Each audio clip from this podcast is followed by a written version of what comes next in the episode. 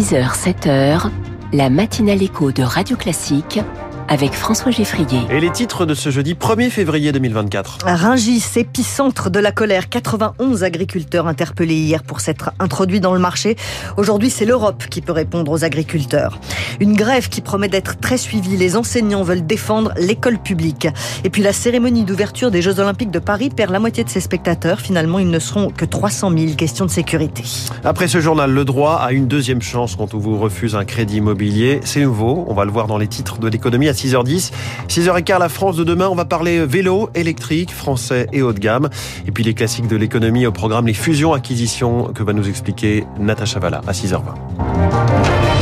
Virginie Fulpin, la tension est montée d'un cran dans les rangs des agriculteurs. La colère, la fatigue, la pression et les esprits s'échauffent. 91 personnes ont été interpellées hier soir à Rungis. Bonjour Chloé Sénat. Bonjour. Que s'est-il passé exactement à Rungis? Un peu avant 17h, ce groupe d'agriculteurs est entré à pied dans une zone de stockage du marché.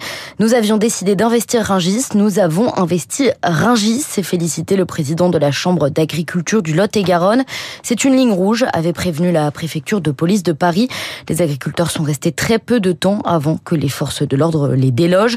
Ils ont tous été placés en garde à vue pour dégradation du bien d'autrui en réunion et participation à un groupement formé en vue de la préparation de dégradation de biens. Toujours près de Ringis, une vingtaine d'agriculteurs sur des tracteurs ont aussi été interpellés. 15 d'entre eux ont été placés en garde à vue pour entrave à la circulation. Garde à vue levée hier soir et aujourd'hui les mobilisations continuent en France. Une partie du convoi du Sud-Ouest veut rejoindre Paris. Ils sont pour l'instant bloqués Merci Chloé. Au total, dans toute la France, il y a encore 100 points de blocage et 10 000 manifestants.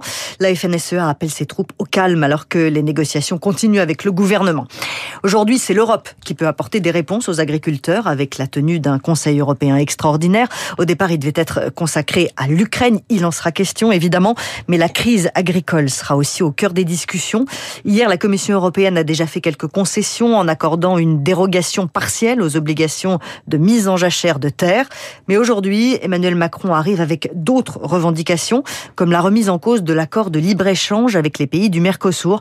Un accord qui supprime les taxes des exportations européennes vers ces pays. Et en échange, il n'y a pas non plus de droits de douane sur les importations.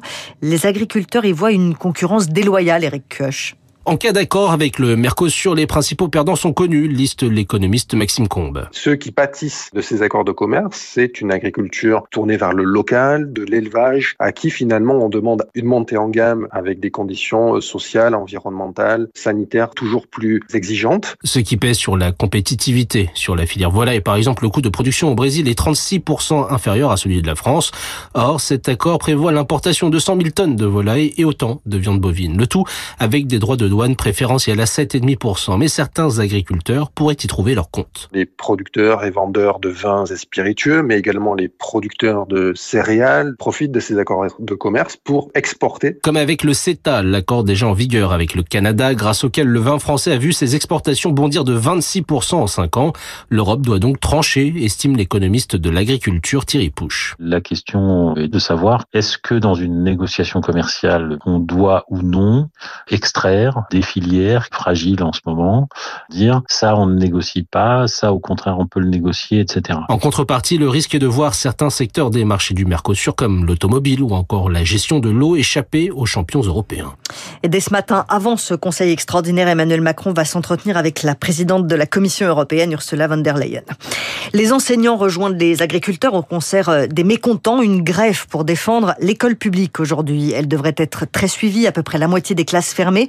Les enseignants demandent de meilleurs salaires, de meilleures conditions de travail, mais ça va au-delà de ça, nous explique Guylaine Denis, la présidente du syndicat de l'enseignement primaire SNUIP FSU, parle d'un malaise global auquel il faut répondre. On nous demande de faire beaucoup de choses à l'école, mais on nous supprime des postes. Et on voit bien que dans tous les départements, ça va se traduire soit par des fermetures de classes dans les écoles, soit par une réduction des moyens de remplacement. Donc on est extrêmement seul et cette solitude-là, elle fait perdre le sens du métier et elle amène beaucoup d'enseignants à, à se poser la question de la démission ou de la rupture conventionnelle pour faire autre chose. Et ça, dans un métier qui est en crise, il faut pouvoir répondre, mais on ne peut pas répondre avec des annonces telles que l'a fait Gabriel Attal. Et c'est la première grande grève à laquelle est confrontée Amélie Oudéa Castera, la ministre de l'Éducation nationale, déjà si contestée. Radio Classique 6h05, la crise du logement s'aggrave en France. La bombe sociale a explosé, c'est le constat sans appel de la Fondation Abbé Pierre, qui publie aujourd'hui son rapport annuel sur le mal logement. De plus en plus de sans domicile fixe et de plus en plus de gens qui vivent dans des habitations insalubres. Pour remédier à ces habitations insalubres, des communes mettent en place des permis de louer. C'est-à-dire que les propriétaires demandent l'autorisation à la mairie avant de mettre leurs biens en location. Reportage à Villejuif dans le Val-de-Marne où le dispositif est en place depuis un an. Zoé Pallier. Sur son écran d'ordinateur, Elodie Bouvier, responsable du service hygiène à la mairie de Villejuif, guette les sollicitations de propriétaires qui veulent savoir s'ils peuvent ou non mettre leurs biens en location. On a quatre nouvelles demandes à traiter qui viennent d'arriver euh, là entre le 29 et le 31 janvier. La mairie a un mois pour inspecter le logement. Sur plus de 300 visites, 16 appartements ont été jugés non conformes. Je peux vous montrer euh, les photos d'un logement euh, qui a été refusé.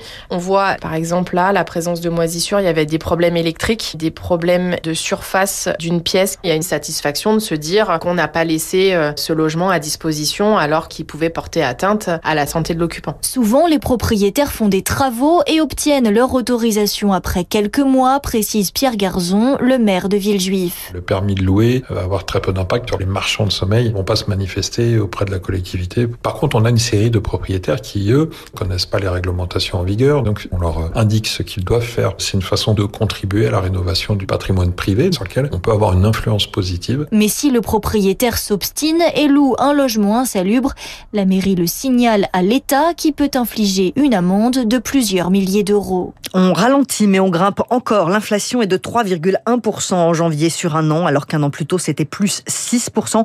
Mais de nombreuses dépenses quotidiennes continuent de monter comme l'alimentation, les transports ou l'énergie. Tout augmente donc sauf le nombre de spectateurs pour la cérémonie d'ouverture des Jeux Olympiques de Paris. Ça devait être une jauge de 600 000 spectateurs. Finalement, ce sera la moitié. Mathieu Zadrowski est chercheur spécialiste de la sécurité intérieure. Pas vraiment étonné par cette baisse. Le président de la République a voulu euh, annoncer quelque chose de spectaculaire et de ce fait a donné un chiffre peut-être sans véritable concertation. Sans doute que l'exécutif se rend compte peu à peu que l'intendance ne suivra pas parce que qui dit agglutinement de personnes au bord d'un fleuve dit très grosse difficulté. Imaginons que vous avez une bousculade, vous avez des gens qui font des malaises. Pour euh, acheminer un camion de pompiers ou une ambulance, ça va être très compliqué à faire par le sol. Donc ce sont plutôt des moyens qu'il va falloir déployer sur le fleuve. Et la brigade fluviale de la préfecture de police, par exemple, n'est pas forcément assez outillée pour gérer un événement d'une telle ampleur. Des propos recueillis par Marine Salaville. La scène, reine de la cérémonie d'ouverture et star d'une exposition qui vient d'ouvrir à la crypte archéologique de l'île de la Cité. 150 objets trouvés sur les berges du fleuve y sont exposés et ils racontent le rapport des Parisiens avec la Seine, Servane de Pastre. Au milieu des ruines de l'ancienne cité antique de Lutèce, un parcours semé de silex préhistoriques, d'ex-voto romains, des statuettes en dévotion au fleuve, des petits soldats en plomb ou même une tête d'obus datant des guerres mondiales. Sylvie Robin est commissaire de l'exposition. On pourrait résumer le rapport à la scène de deux sortes. Soit c'est un rapport pragmatique, comme l'ont établi euh, les Romains, c'est-à-dire euh, traverser la Seine, l'exploiter, pêcher, ou alors un rapport plus mystique, euh, ce qui apparaît dans le rapport au fleuve, euh, aux sources de la Seine. Explorer le lien entre le fleuve et les habitants, mais aussi remonter le temps et comprendre à quoi pouvaient ressembler les berges de la Seine il y a des millénaires.